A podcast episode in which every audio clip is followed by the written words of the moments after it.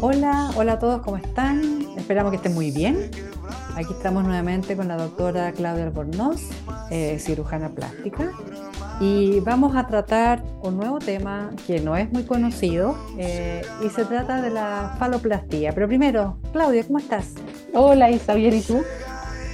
Bien, todo bien. Claudia, cuéntanos, ¿en qué consiste esta cirugía, la faloplastía?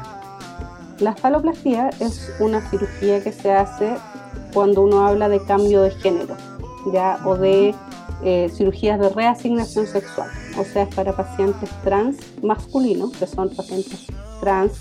Recordemos que los pacientes trans son personas que nacieron con un género genético, en el fondo, no sé, niño o niña, pero que en el transcurso de su crecimiento y desarrollo se dan cuenta que ellos no se sienten eh, representados por el género biológico, por decirlo de alguna forma. Con el que nacieron. Exacto. Entonces, en este caso son eh, personas que nacieron con un género femenino, pero en realidad ellos se sienten identificados con un género masculino. Entonces, empiezan todo un proceso. Esta es la última etapa, eh, pero empiezan todo un proceso que es cuando ellos se dan cuenta, le cuentan a su familia, empieza, es un proceso que tiene que ser bien acompañado porque por supuesto es bien difícil, ¿cierto? Enfrentar la sociedad con un cambio de, sexo. Em, hay procesos legales de por medio también que tienen que cambiar su nombre, su género, su de identidad. Y después cuando ya pasaron por todo eso, tratamiento hormonal, empieza el tratamiento quirúrgico. Y en el tratamiento quirúrgico hay varias cirugías eh, y lo que uno busca es eh, lograr que este cuerpo, que era genéticamente femenino, eh, luzca más masculino. Entonces, generalmente las cirugías que se hacen ahí son la mastectomía, que es sacar las mamas para que el, tórax quede lo más masculino posible. Hay cirugías para masculinizar la cara también. Eh, y además, eh, y la última etapa vendría siendo la cirugía genital. Ahora, no todas todos los pacientes trans terminan finalmente en una cirugía genital. Hay muchos pacientes que en realidad están contentos como, como, se ven, en fondo, y no, no, necesitan o no quieren cirugía genital. Pero hay otros pacientes en los que sí es un tema, porque obviamente los genitales femeninos son distintos de los masculinos.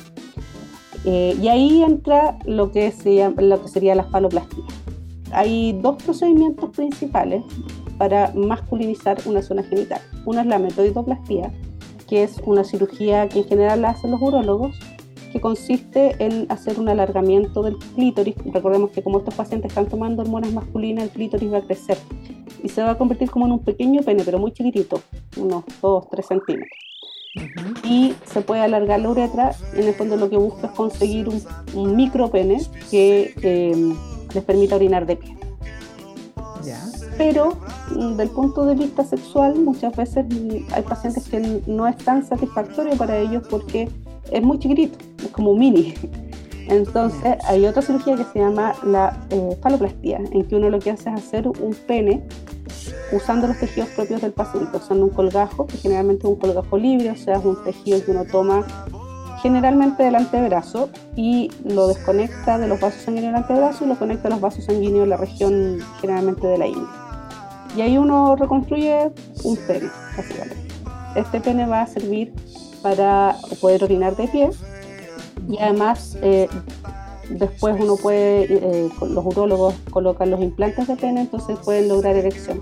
Obviamente no es un pene como de nacimiento, digamos, el que va a tener erección, erección espontánea, sino que va a requerir de implantes, hay implantes que se inflan, que tienen como una bombita y que se presionan y se inflan, y otros implantes que son semirrígidos, que están como siempre en una semi-erección.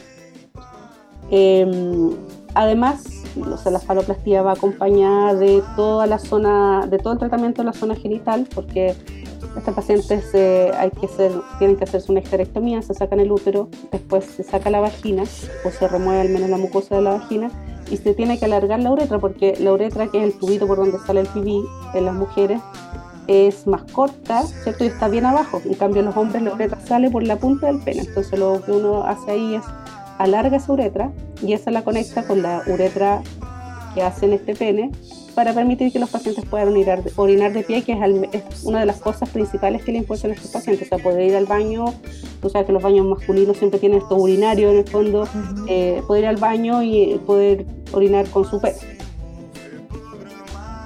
Eh, por lo que estás comentando, ¿soy una, una cirugía un tanto compleja o no? Sí, sí es de las cirugías probablemente más complejas en cirugía reconstructiva, porque hay eh, que reconstruir una serie de, elementos, o sea, no es solamente hacer un pene, sino que además tienes que hacer un escroto eh, que quede con una forma que sea masculina, eh, que quede este colgajo, ¿cierto? Hay que conectarlo, reconectar los vasos sanguíneos o reconectar los nervios también para que pueda tener sensibilidad, porque si no, no tendría sensibilidad. Entonces se le da sensibilidad, la sensibilidad se demora en recuperar más o menos un año, pero la idea es que para los pacientes que así lo desean, es que en el fondo su proceso de, cambio de, género eh, culmine en esta última etapa en que, mm, en que llegan a tener genitales masculinos.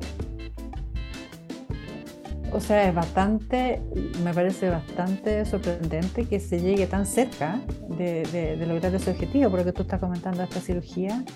Sí, eh, o sea, la se, ve bastante, se ve bastante real como posibilidad. En el fondo, no tienes que quedarte solamente con la parte de arriba, sino que puedes convertirte efectivamente en.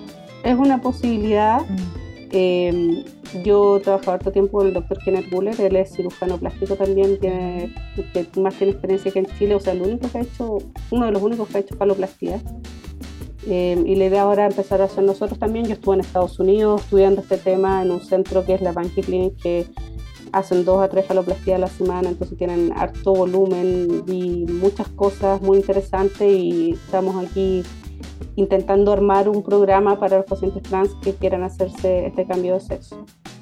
Este, ¿Esta cirugía se hace en conjunto con un, urólogo, con un urólogo o no necesariamente? Sí, generalmente se requiere la ayuda de un urólogo porque hay que hacer eh, algunos procedimientos urológicos que sí, es mejor trabajar en conjunto con un urólogo. Ahora, me atrevería a decir que sabiendo que el ideal es hacer las cirugías ambulatorias, sospecho que estás con hospitalización. Sí, no, esta no, esta, no es ambulatoria, porque esta es una cirugía compleja de varias horas en pabellón, en que tenemos que estar seguros que, que este, este colgajo que nosotros hicimos sobreviva. Y además, hay, la cosa más importante, no cuál es el riesgo principal, es que uno tenga algún problema urológico, o sea, que esta unión que nosotros hacemos con la uretra pueda filtrar. Entonces por eso es tan importante también trabajar en un equipo con un urólogo. Y esto significa que el, paciente se debe quedar, me imagino que un par de días por lo menos en la clínica, se ve su evolución. Lo más, probable es como una 7 a 10 días habitualmente, o sea, un proceso más largo. Además tienes que pensar que de la zona tú para poder reconstruir un pene con un uretra, todo necesitas sacar un colgajo grande. Entonces, eh, esa zona hay, que injertarla, o sea, son varias, varias cosas. Eh, entonces, nos a una cirugía al menos unos 7 a 10 días hospitalizados. Y este proceso, y aquí el proceso de recuperación, ¿en qué consiste? Me imagino que también te demoras bastante en ver los resultados y, y, retomar una vida o empezar una vida con este nuevo género este nuevo sexo? O sea, como dijimos, todo el proceso de cambio de género empezaba mucho antes, en, los sí, claro. ¿ya? Pero claro, o sea, esta es una cirugía que tiene al menos un mes de recuperación. Y que no puedes usar el pene para con efectos eh, sexuales, digamos, en el fondo que no... A ver, antes de, de lograr poner los implantes tienes que lograr que haya sensibilidad, porque si no pueden los pacientes producir heridas si no tienen sensibilidad. Eh, y recién ahí uno les dice, ya ahora sí puedes comenzar con tu actividad sexual. Así que no es como que ya listo, ahora tengo la faloplastía, eh, estoy listo, no, no es así, esto es un proceso largo, eh, pero que puede ser bastante gratificante para los pacientes, muchos pacientes quedan muy felices porque en fondo es como te digo el culmine de esta etapa de transformación. Y es un cambio absolutamente radical en la vida. Así es. ¿Algo más que quieres agregar, Claudia, como para cerrar? Eh, contarle a los pacientes nomás que, que, esta es una opción que existe, que existe en Chile, eh, que busquen ayuda, que busquen atención. Eh, existe la opción de la metodoplastia también y que para muchos pacientes está súper bien, pero si eres un paciente trans o conoces algún paciente trans, en realidad la metodoplastia como que no te convence mucho y preferirías tener un nuevo pene, Em, existe esa opción, eh, no es ciencia ficción, no es cirugía experimental, son cirugías que están súper probadas, que se hacen en muchas partes del mundo, pero no en tantas partes del mundo, pero, em, y que se pueden hacer aquí en Chile. cerramos entonces este capítulo, este podcast de paloplastía. Eh, invitamos a todos tus pacientes o a quienes quieran saber más sobre ti a seguirte en las redes sociales, en Instagram y Facebook, y también visitar tu sitio web, doctora Claudia Albornoz, en las redes sociales y .cl es tu sitio web. Súper, muchas gracias Isa. Gracias Clau, nos escuchamos en el que viene. Hasta pronto. Hasta pronto.